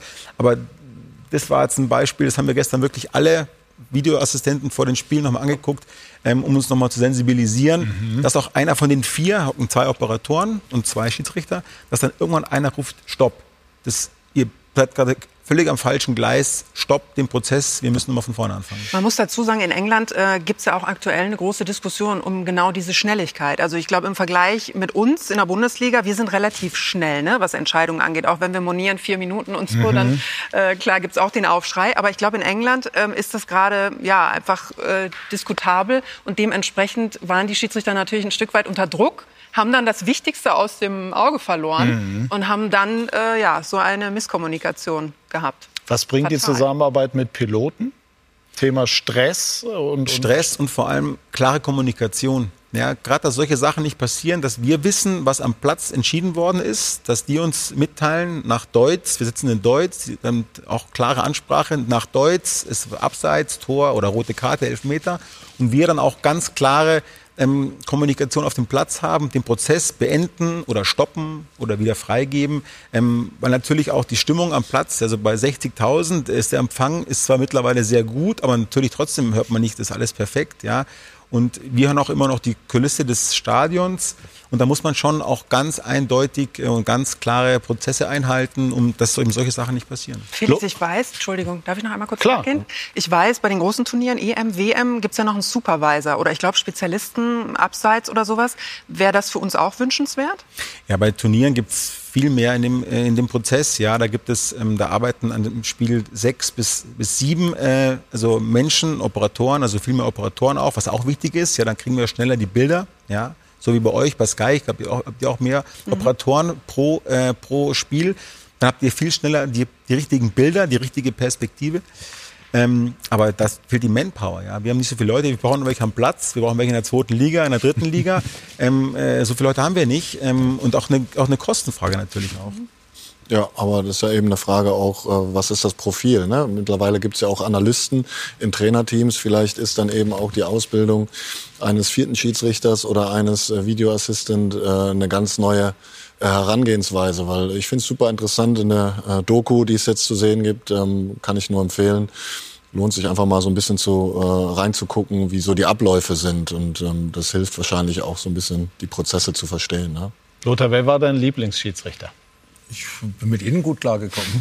nach dem Spiel, während des Spiels hat es immer ein bisschen Diskussion gegeben. Vor allem nach ja. dem Spiel. Übrigens habe ich auch das Phantomtor von Thomas Helmer mitgemacht. Da war ich ja auch ja. auf dem Platz gestanden. Ja, es sind halt so Sachen, wo dann eben Jetzt. Du hast aber gedacht, der war drin oder war dir klar, dass da irgendwie irgendwas. Ich war zu weit, ich war ja Libero. Ja. Weißt du? der war drin, das war eine Standardsituation. gelöst. Irgendwie. Ja. Und äh, nee, also ich habe das äh, nicht so auf dem Platz äh, registriert, was da passiert ist, ob der schon vorher auf der Linie war und dann raus und dann doch vorbei und so weiter. Am Fernseher habe ich es mitbekommen, dass es kein Tor war. also im ja. Endeffekt, äh, ja. War für die beteiligten Schiedsrichter natürlich ja, wirklich schwierig. Aber er war emotional, er war ein Leader und deswegen auch so habe ich äh, auch ihn angeguckt und für den Schiri nicht einfach warst du, aber ich glaube, du warst fair. Also ich habe dich leider nicht gepfiffen, aber emotional und das ist irgendwie auch, das macht ja auch Spaß, mit solchen Spielern irgendwie dann äh, zu umzugehen. Ja. Das ist eine wunderbare Überleitung. Wenn wir schon Felix Brüch hier haben mit der Erfahrung von 20 Jahren im Kreuz, dann wollen wir auch mal so ein bisschen hören, wie das so war mit den ganz Großen. Äh, Ronaldo gepfiffen, Messi gepfiffen, Lothar nicht, aber die Kategorie war es dann, Ibrahimovic und so weiter. Wer war der Netteste? Am Ende kam ich mit allen äh, zurecht, ja. Alle waren irgendwo besonders, ja, und das musste man auch in der Spielleitung ähm, akzeptieren. Genauso wie ich mich auf den Lothar Matthäus oder Stefan Effenberg hätte ich einstellen müssen, so habe ich mich auf die eben auch eingestellt. Und ja, Slatan, ja, war halt Slatan, ja, halt immer die Brust raus und Ronaldo wollte immer so mal einen Foul haben. Messi habe ich dann gemerkt, will gar nicht kommunizieren, ja, der wollte immer nur Fußball spielen. Also und Ronaldo musste man mal so ein Zückerchen geben in der Ja, mal angucken. Ramos musste man viel kommunizieren, ja, dass der nicht irgendwie austickt, ja. Bonucci, Chiellini, ja, die beiden Verteidiger bei Juventus muss man auch mal einen Blick haben, viel reden. Die Italiener reden viel, ja, muss man immer viel, äh, viel kommunizieren. Ja, obwohl dass sie eigentlich nicht viel. Ich habe in Italien zweimal eine rote Karte bekommen, da habe ich nicht einmal den Mund aufgemacht. Ja, da wollte ich ihn aufmachen, da hatte ich schon die rote Karte. Also, da ging es eigentlich sehr schnell. Aber Vielleicht ging es um das Wir haben jetzt über die Spieler gesprochen, aber ich sehe hier ja. ganz spannende Trainertypen, ja. ja. wo ganz sicher der eine oder andere sehr aktiv gecoacht hat an der oh, Seite. Ja. Wer war da der Schlimmste? Ja, also äh, ähm, hier Mourinho und Simeone musste man immer im Auge behalten, vor allem, weil die sich immer was Neues haben einfallen lassen. Ja, man musste immer äh, gucken, was, was haben die jetzt wieder im Spiel ähm, vorbereitet. Jetzt äh, letztes Jahr ähm, Mourinho gegen Leverkusen, wo er dann äh, jeden Spieler zwei Minuten am Boden hat liegen lassen. Äh, das war wieder so typisch Mourinho-Taktik. Als ich junger Schiri bei Chelsea war, hat er immer die ganzen Spiele auf mich zulaufen lassen. Vorneweg John Terry, ja, nach jedem Pfiff, um mich unter Druck zu setzen an der Stamford Bridge. Ja. Das habe ich dann auch relativ schnell erkannt. Da musste ich dann auch mal dazwischen funken und, und da wirklich, äh, wirklich laut werden, auch die wieder von mir wegholen. Also bei dem musste ich immer auf der Hut sein. Was haben sie sich heute wieder ähm, ähm, ausgedacht? Ähm, das war eine spannende Zeit und das hat mir auch Spaß gemacht. Ich habe mich dann auch sehr mit den Spielern und Spielertypen, Trainern beschäftigt auch und habe dann eben über die Jahre so einen Kontakt zu denen aufgebaut und am Ende ist es relativ, relativ smooth gelaufen. Äh, ich weiß zum Beispiel von Ottmar Hitzfeld, dass er gerne noch mal ein Gläschen Wein getrunken hat mit äh, Sir Alex Ferguson äh, vor, nee, nach, also nach den Spielen natürlich nicht davor. Wie war das jetzt mit so einem Mourinho oder Klopp? Hat man nach dem Spiel mal sich auf ein Bier irgendwie in der Kabine noch getroffen oder war das außen vor? Nee, also Bier gab es dann nicht. Äh, Mourinho kam oft in die Kabine rein. Ich hatte dann wirklich am Ende zu ihm einen relativ äh, guten Draht, hat sich dann nochmal bedankt und wollte auch immer was wissen. Äh, so ein bisschen so wie Jonas, ähm, kennt sich ziemlich aus und wollte auch nochmal so äh, die gelbe Karte und warum nicht die gelbe Karte so. Das war dann interessant. Simeone hatte überhaupt Kontakt. Ähm, Klopp war in Liverpool mit ihm nicht so einfach dann. Ja, es war so irgendwie so der deutsche Schiri mit dem deutschen Trainer. Das da war dann vorm Spiel war es immer okay. Danach, mh, ja, auch, auch wenn sie gewonnen hatten. Nee? Ähm, also Wenger habe ich überhaupt keinen Kontakt aufgebaut, mhm. ja, obwohl er perfekt Deutsch spricht. Habe ich ihn Deutsch angesprochen, habe ich mir Englisch gesprochen, dann habe ich gewusst, okay, er hat kein Interesse äh, auf mich. Ja, also das ist ja auch in Ordnung, passt ja auch, muss man in Ruhe lassen. Ähm, aber so Kontakt in der Champions League ist weniger, weil es ist dann schon ziemlich spät und dann geht jeder in seine Kabine und kümmert sich um sein Ding und eigentlich bereitet sich dann wieder auf das nächste Spiel vor. Pfeift man international anders als in der Bundesliga? Ja, schon ein bisschen. Äh, vor allem auch deswegen, weil Champions League heißt, man gibt 120 Prozent rein. Ja. Sonst kann man Champions League nicht äh, pfeifen, auch nicht spielen. Ja. Champions League sind alle bei 120 Prozent und äh, der Schiri eben auch und dass die Awareness, also halt so die Alarmbereitschaft ist, ist viel höher, ja. Und natürlich kann man auch ein bisschen anders laufen lassen. Ja. Englische Duelle kann man natürlich anders angehen. Ja. Spanische Duelle gegen portugiesische muss man auch anders pfeifen. Da muss man viel mehr auf der Hut sein. Italiener kommen dann immer zum Reden. Da muss man auch äh, kommunikativ irgendwo so ein bisschen immer wieder die Grenzen abstecken. Und so war jedes Spiel anders. Und ich habe mich immer auf jedes Spiel entsprechend vorbereitet und ähm, deswegen habe ich da auch ähm, relativ lang durchgehalten. Wie oft sind Sie so nach Spielen in der Kabine und erläutern, warum Ihr Trainer sich in der Außenlinie gelegentlich auch echauffiert hat? Ähm, eigentlich bin ich äh, fast immer in der Kabine. Ähm, das hat aber nicht damit zu tun. Äh, klar, wir sind da beim HSV, da wird natürlich alles ein bisschen mehr beäugt als vielleicht bei anderen Trainern auch äh, äh am, am Seitenrand. Aber eben, es geht genau vor. darum, Lothar hat es auch gesagt, wir sind zwar nicht auf dem Platz, aber wir sind emotional dabei, aber dann ist es zu Ende. Und dann hat das ja auch ein bisschen mit Respekt, Feedback zu tun. Ähm, ich gebe gerne auch Feedback aus meiner Sicht oder frage mal, wie das eben so gesehen wurde, weil am Ende äh, hilft es dir ja auch. Und ich glaube, dass es auch im Schiedsrichter hilft, wenn er vielleicht eine Einschätzung bekommt, die in der Kabine dann äh, anders ist, als wenn man äh, vielleicht dann vor der Kamera poltert. Felix, äh, große Erfolge, EM, fünf Spiele auf dem Weg, Rekordhalter zu werden in der Bundesliga. Ist das ein Ziel? Sie haben jetzt 340 Spiele, ne? Und 344 hat stark. Also wenn ich jetzt richtig rechne, vier? Ja klar, es ist ein Ziel. So kurz vorm Ziel äh, gebe ich nicht auf, ist ja klar. Also es ist kein Ziel gegen den Wolfgang, aber es ist einfach ein Ziel für mich selber. Ja, das ist einfach ein legitimes Ziel. Sportler treten an für Rekorde, ja, Schwimmer und Hochspringer und warum nicht auch ein, auch ein Schiedsrichter? Also das bei dieser Euro diesen Rekord, den habe ich nicht im, im, Blick gehabt. Ja, bei der Champions League war es genauso. Ja, ich, jedes Spiel kam ich diesem Rekord näher, wusste das natürlich auch und natürlich äh, macht man dann weiter, ist ja klar vielleicht die einzige Chance, wo man als Schiedsrichter auch mal was gewinnen kann. Ne? Also Natürlich. Ist ja in manchen Dingen ja dann auch ein bisschen undankbar. Ja, und, und eine WM ist nicht so geglückt in dieser Karriere. Warum war das so? Ja, ist eine gute Frage. Also ich habe das auch für mich selber analysiert. Ich habe mich nicht so wirklich äh, auf das Turnier eingelassen. Ähm, war 2018, so, Genau, 2018 war nicht ähm, so richtig vorbereitet. Ähm, das so, meine, mein Erfolgsgeheimnis, diese extreme Vorbereitung war vielleicht ein bisschen ähm, zufrieden. Ja, ich war Weltschiedsrichter, das hast du vorhin gesagt. Ähm, und ähm, vielleicht so ein bisschen auch, ja, so ein bisschen ja, im, im Erfolge, ja, so unvorsichtig geworden. Und als Schiedsrichter oder als Sportler generell muss man jedes Spiel muss man wieder neu muss man angehen. Ja, das habt ihr jetzt auch gemerkt. Ja, jedes Spiel muss man muss man voll da sein und vielleicht war ich das da nicht. Dann haben sich auch andere Faktoren eine Rolle gespielt bei so einem Turnier. Ist ja auch dann immer so ein bisschen Politik im Spiel und mhm. da kommt dann auch wieder, ja, das Spiel hat, nicht genau richtig zu mir gepasst, vielleicht auch, wie auch immer. Aber der Kern einer Niederlage liegt immer bei einem selber. Ja, das habe ich auch über die Jahre mitbekommen. Auch damals das Phantomtor. Irgendwie äh, war es eine komische Situation, aber irgendwas haben wir auch daran äh, zu verschulden gehabt und äh, sogar einiges. Und deswegen ähm, ja, muss man Schuld bei sich selber suchen und äh, habe da auch die Lehren daraus gezogen und äh, danach ging es wieder bergauf.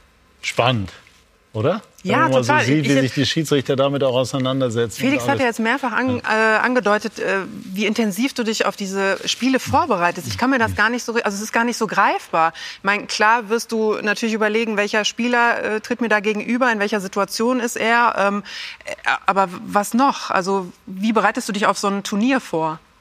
Auf so ein Turnier muss ich mich vorbereiten, indem ich jede Mannschaft sofort pfeifen kann. Wir fahren zwei Tage vor, welche Spieler bekommen und ich müsste jede Mannschaft müsste ich äh, sofort pfeifen können und das habe ich damals eben ein bisschen ähm, äh, unterlassen äh, in den Spielen auch auf die Taktik. Ich denke mich auch in die Trainer rein. Wie würde ich so ein Spiel angehen? Ja, oder jetzt haben wir mal bei Girassi, ja, wie ist der drauf? Wie tritt er mir äh, entgegen? Ja, oder wenn er eben nicht so gut drauf ist, ja, jetzt haben wir auch über einen Trainer gesprochen, den ich schon lange kenne und auch sehr gern mag, aber da muss ich auch ein Auge drauf haben auf so einen Trainer, genauso wie auf Mourinho und, und Simeone. Also das sind so viele Faktoren, ähm, die ich auf die ich mich vorbereiten muss, damit ich nicht überrascht werde. Mhm. Und je besser ich das mache, umso besser pfeife ich auch. Eine Frage noch aktuell, Lothar. Ähm, wir haben äh, mitbekommen, der DFB ähm, sagt, dass äh, der Präsident von Sandhausen, Drittligist mittlerweile im Spiel gegen Ulm, Machmeier, den Schiedsrichter tätlich angegangen haben soll. Felix. Ne? Also so, so ist der. Wie ist da Ihr? Hast du schon? Ich, ich habe ja. das Spiel gesehen, also Ausschnitte. Die ja. haben 2 zu 1 verloren gegen Ulm zu Hause. Du guckst, ja. es ist unfassbar, ja. Lothar. Aber ich habe die Szene mit der. das war, das war in den Katakomben und der okay. DFB hat jetzt heute über den Tag das verlauten lassen. Und, und, und was, also es kann natürlich sein, also dass die Sandhäuser das irgendwie anders darstellen. Aber wie ist jetzt dein, äh, du hast ja eben selber geschildert, wie du dich auch als Trainer versuchst zu verhalten. Wie ist dein Blick auf so etwas? Ja, natürlich. Äh, Sandhausen hat schon mal verloren. Ja. Dann ist man schon mal in einer schlechten Position, man ist verärgert, man ist äh, enttäuscht, man ist äh, ja, nicht zufrieden. Und dann lässt man es ja irgendwo raus. Irgendwo muss ja die Luft hin. Ja, und das wahrscheinlich vom Präsidenten. Aber natürlich äh, attackiert man oder greift nicht den Schiedsrichter an. Natürlich kann man sich mit dem Schiedsrichter unterhalten, kann auch emotional mit ihnen sprechen, weil ich glaube, auch auf das seid ihr vorbereitet, dass nach dem Spiel vielleicht mal einer in den Katakomben kommt im einem Ton, der vielleicht jetzt nicht äh, salonfähig er ist. Soll aber gestoßen haben. Ja, aber das gehört, äh, das, das geht gar nicht. Also wenn das irgendwie auch bildlich vielleicht festgehalten ist oder wenn Zeugen da aussagen, dann sollte der Präsident überlegen, ob er dieses Amt, äh, diesem Amt würdig ist, weil er schadet ja nicht nur sich selbst, sondern eben den ganzen Verein. Ja, super gesagt. Also der Präsident hat eine Vorbildfunktion für den Verein, ist Repräsentant und genau wie der Lothar sagt, ähm, es gibt auch mal ein emotionales Gespräch. Aber ein Schiri anfassen äh, oder schubsen, also wenn das stimmt, das ist ein No-Go, das darf er sich auf keinen Fall erlauben. Also noch mit aller Vorsicht, aber der DFB genau, hat klar. schon offiziell was dazu verlauten lassen und äh, jetzt werden wir sehen, wie die Sandhäuser sich dazu stellen. Aber wenn es so gewesen sein sollte, dann ist es genau so, wie wir das hier besprochen haben. Dann geht das natürlich gar nicht. Man muss auch die Vorbildfunktion bei aller Emotionalität berücksichtigen, die sich dann durchschlägt bis runter äh, zur Kreisliga. Jetzt kommen wir zum HSV, der aber in die andere Richtung äh, möchte, in die Bundesliga, der den sechsten Anlauf nimmt. Und ob das jetzt endlich gelingen kann und wie, das wollen wir gleich noch besprechen. Mit Jonas Bolt, dem Sportvorstand des HSV und mit unserer Runde bei SK90, die Fußballdebatte.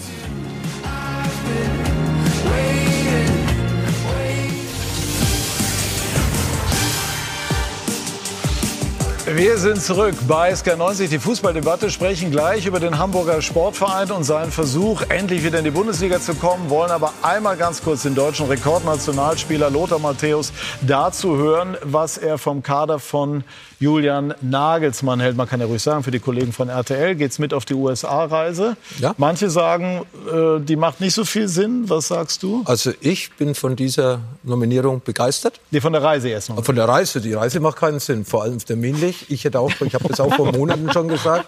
Also vom Kader bin ich zufrieden, aber mit der Reise, ja, was sich da der DFB wieder überlegt hat, das ist ja schon seit einigen Jahren geplant und der Namenterminkalender gibt das eigentlich nicht her. Und außerdem, wenn ich eine Europameisterschaft in Deutschland habe, wäre mein meine Idee gewesen, vor ein paar Monaten schon. Ich spiele doch in jedem Stadion, wo ich die Europameisterschaft nächstes Jahr habe, eines dieser Spiele und bereite einfach schon auch die Fans ein bisschen drauf vor. Stuttgart ganz zum Schluss, weil das Stadion wird noch umgebaut. Ja, das ist ja noch ein bisschen Baustelle.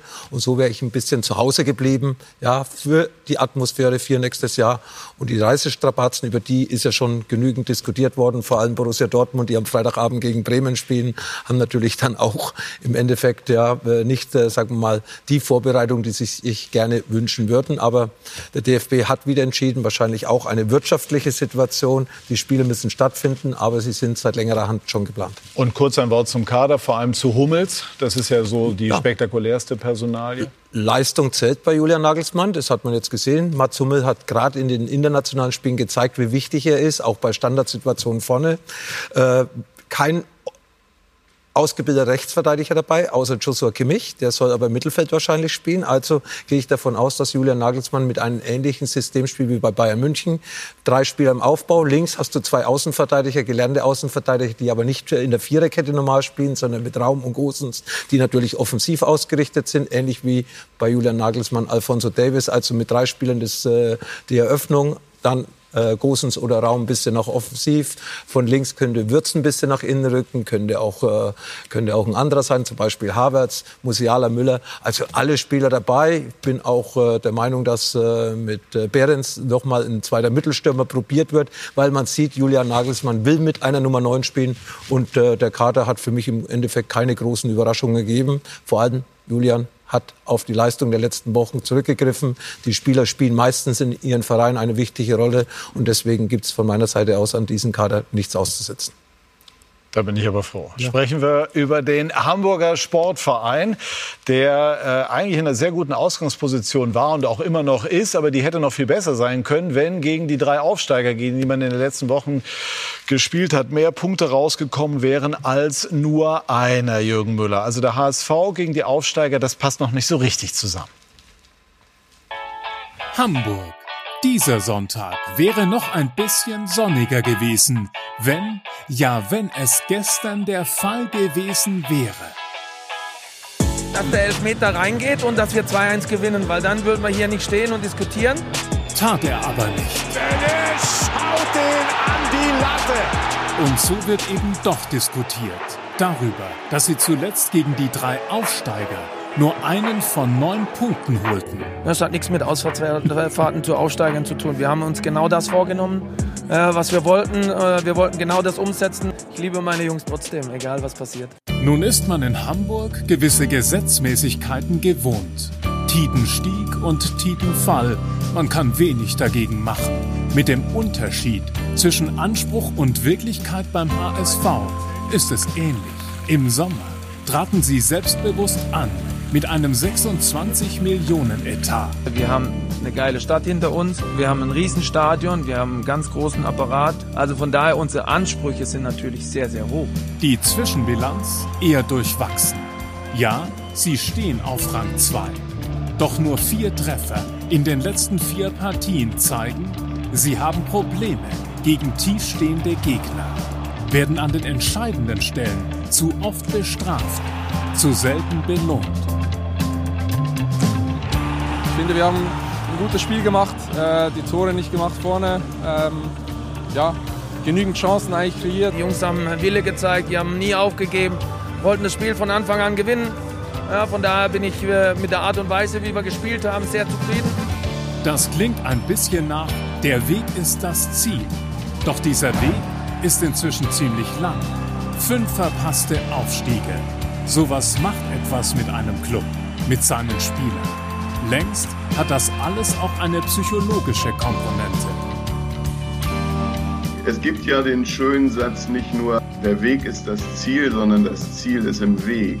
Ähm, ich denke, es geht gar nicht darum, äh, immer über den Aufstieg zu reden. Leichter gesagt als getan.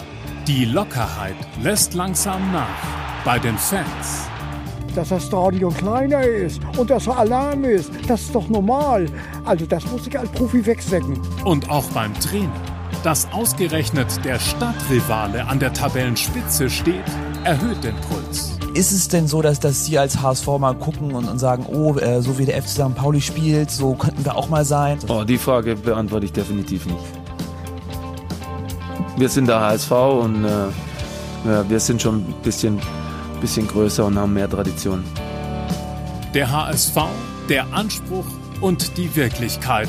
Es wird nicht einfacher, wenn das Ziel durchaus manchmal im Wege steht. Britta, erleben wir beide in unserer aktiven Zeit noch den Aufstieg des HSV in die Bundesliga? Äh, du, ganz ehrlich, ich finde, der HSV äh, fehlt da oben in der ersten Liga. Aber so ein bisschen ist er ja auch der Club gewordene äh, Tragik ähm, oder die Club gewordene Tragikkomödie, die so auf der Suche nach dem Happy End ist. Und sie versuchen es immer wieder und immer wieder. Ähm, jetzt mit dem Walter, da halten sie zumindest mal am Coach fest. Ich finde das beeindruckend, dass dann auch immer wieder eine neue Energie nach dem verpassten Aufstieg entstehen muss. Mhm. Und äh, das ist ihnen gelungen. Sie sind wieder nah dran. Ich bin mir nicht sicher, ob das äh, dann tatsächlich noch ein viertes Mal gelingt. Welche Rolle spielt der Kopf? Wir haben das eben im Beitrag auch gehört. Das ist das Stichwort so, so irgendwie so Trauma, die selbsterfüllende Prophezeiung jetzt zum sechsten Mal. Sieht es wieder so aus, als würde es zumindest nicht ganz so leicht und souverän klappen, wie es am Anfang den Anschein hatte dieser Saison. Ja, man hat ja den Eindruck, dass es schon fast chronisch ist. Ne? Also, ähm, dass von außen das auch reingetragen wird und dass äh, der HSV schon in diese Saison damit startet. Mit diesem, okay, sie starten super, Hinrunde perfekt, aber lass das Frühjahr mal kommen. Ja, dann äh, geht's wieder dahin. Also natürlich tragen sie das mit sich.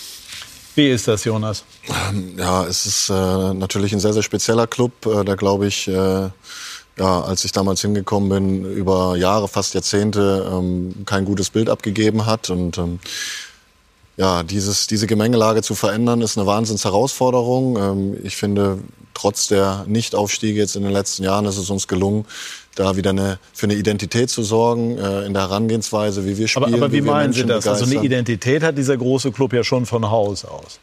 Ja, aber die Identität war meiner Meinung nach in den äh, Jahren vor nicht ganz so positiv, ne? sondern war eher getrieben von Skandalen, von Missgunst, äh, von Eigenbrödelei, auch nicht unbedingt guter Fußball. Und ähm, wenn man jetzt sieht, wir sind, glaube ich, äh, zwölfmal hintereinander in der zweiten Liga ausverkauft gewesen. Das hat es in dem Stadion in der ersten Liga nicht gegeben. Ähm, und das, das merkt man. Da wächst was zusammen, die Identifikation der Mannschaft mit den Fans, so wie wir auftreten, ähm, wie wir uns weiterentwickeln wollen. Und natürlich wissen wir, dass es ein Ergebnissport ist und ähm, unabhängig davon, ob wir gegen Aufsteiger spielen oder nicht, wollen wir jedes Spiel gewinnen. Und, also ist aber jetzt, wenn ich da mal dazu, ich verstehe das alles, aber es ist jetzt ein Punkt aus neun Spielen. Klar, Benisch hatte gestern die Chance den F und das Spiel war in Ordnung. Allerdings wissen wir auch, ohne die entsprechende Konsequenz, Schärfe und so weiter, die man eben braucht, um dann in Wen bei allem Respekt auch zu gewinnen. Ähm, Sie haben vor der Saison gesagt, wir brauchen mehr Ergebnis, weniger Erlebnis. Das war jetzt gegen die Aufsteiger nicht da. Was bedeutet das? Oder das, weder das eine noch das andere war da. Ja, man muss das, äh, das ist immer so schön, wenn man alles in einen Topf wirft. Ähm,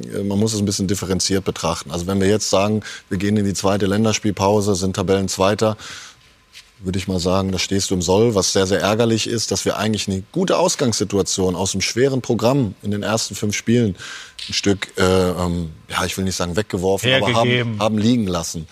Wenn du die Spiele gegen die Aufsteiger aber auch äh, separiert betrachtest, sind das unterschiedliche Themen. Da war Elversberg, ähm, wo wirklich alles irgendwie gegen uns gelaufen ist und wir irgendwie den Hebel dann nicht mehr hinbekommen haben. Osnabrück war einfach kein gutes Spiel, das muss man ganz klar auch so sagen. Und das hat ja auch so ein paar Maßnahmen dann in der Folgewoche mit sich gezogen. Dann haben wir danach den Tabellenführer wieder geschlagen. Ähm, und jetzt, wenn man äh, das Spiel Wiesbaden sieht, also wie die Mannschaft sich da präsentiert hat, total geduldig, klar, viele Chancen herausgespielt. Ja, am Ende ist es dann vielleicht auch ein Stück Qualitätsunterschied, dass die Bälle dann äh, nicht reingehen wie vielleicht bei Bayer Leverkusen, wo dann andere Spieler. Aber, es, aber Sie sind ja dafür zuständig, für die entsprechende Qualität in dieser Liga zu sorgen. Und viele sagen ja auch, der Kader ist im Grunde genommen von der Besetzung her der Beste in der zweiten Liga. Warum fehlt denn dann dennoch Qualität? Weil die Luft einfach dünner geworden ist und weil wir am Ende auch ein Zweitligist sind. Wir sind ein guter Zweitligist, aber auch nicht mehr und nicht weniger. Und das soll keine Ausrede sein. Ähm, aber man sieht ja die Spieler, die eben dort spielen, die, die haben schon einen guten Charakter, die wollen sich weiterentwickeln. Ich finde es dann immer interessant, wenn dann so Aussagen von außen kommen, äh, ne, wie wir psychologisch da umgehen und was man machen muss. Ich glaube, es ist jetzt das äh, dritte Mal irgendwie, dass ich in der Sendung sitze und den, den, den Mann da höre. Ich habe den nie gesprochen. Ich kann mir nicht vorstellen, woher der, äh, woher der das Innenleben des HSV kennt. Aber weiß, es fällt ja schon auf, dass so verschiedene Dramen beim HSV sich abgespielt haben. Das kann man ja nicht ganz äh, negieren. Das ist richtig. Ähm, aber das gibt es, glaube ich, auch in anderen Clubs ein Stück weit. Natürlich ist der HSV viel mehr im Brennglas und das ist auch schön. Deswegen auch bewusst die Aussage, der schönste Club. Ähm, das ist schon was Besonderes dort, wenn man einfach sieht, wir haben jetzt in Hannover gespielt, da fahren 20.000 Leute mit, äh, jetzt auch Sandhausen, wie die, wie die Menschen da äh, mitfiebern. Und ähm, ja, Sport ist am Ende, äh, im Sport ist es nicht garantierbar, aber wir versuchen halt einfach durch eine nachhaltige Arbeit äh, die Erfolgswahrscheinlichkeit zu erhöhen. Und es ist Ergebnissport. Wenn du nicht gewinnst, dann äh, gibt es eben einen auf den Deckel und damit können wir aber auch umgehen und daran wollen wir uns auch messen lassen. Wichtig ist, dass Sie jetzt auch trotzdem die Ruhe behalten, auch wenn Sie jetzt acht Punkte gegen drei Aufsteiger nicht geholt haben, die möglich gewesen wären, ja, von der Papierform.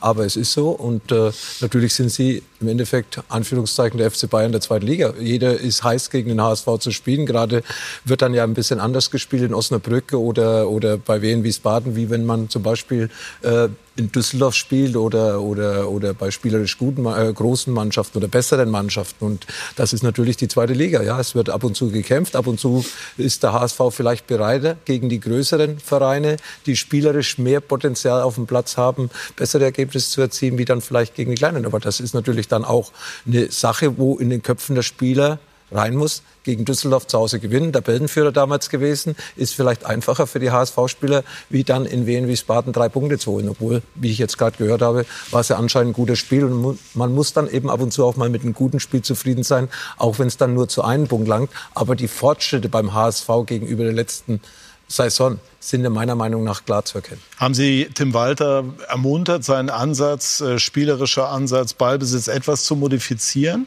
Ich brauche ihn da gar nicht zu ermuntern, sondern das ist ja auch ein Prozess, äh, über den wir ganz klar gesprochen haben. Wenn du etwas bewirken willst, äh, Mut einforderst, dann musst du das natürlich auch äh, zulassen. Sonst kannst du nicht sagen, jetzt dürft ihr mutig sein, aber wenn es darauf ankommt, dann wieder verstecken. Und das ist das, was er vorlebt.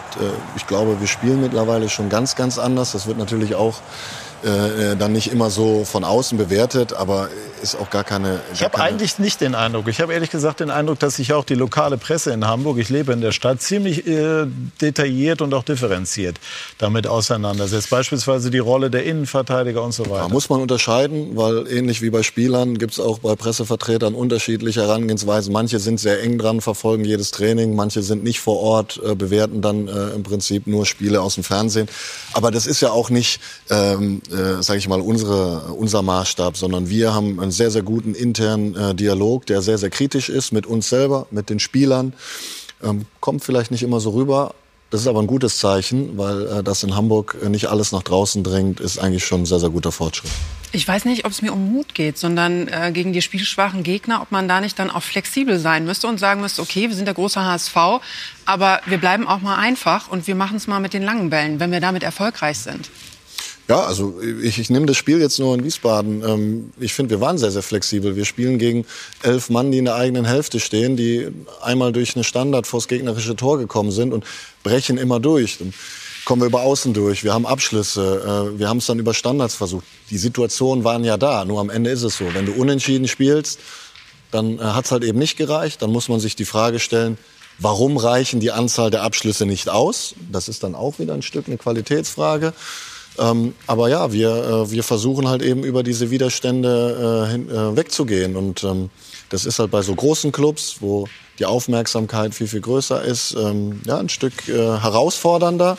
Aber das ist ja auch die Herausforderung, die, die, die irgendwo Spaß macht, dort eben etwas zu verändern und nicht nur immer für den nächsten Tag leben. Ja, und das macht ja auch Spaß. Ne? Der HSV löst riesiges Interesse aus. Das ist ja nun auch irgendwie eine dolle Geschichte. Auch hier bei Sky 90, obwohl der HSV Zweitligist ist, haben wir das immer wieder mal als Thema.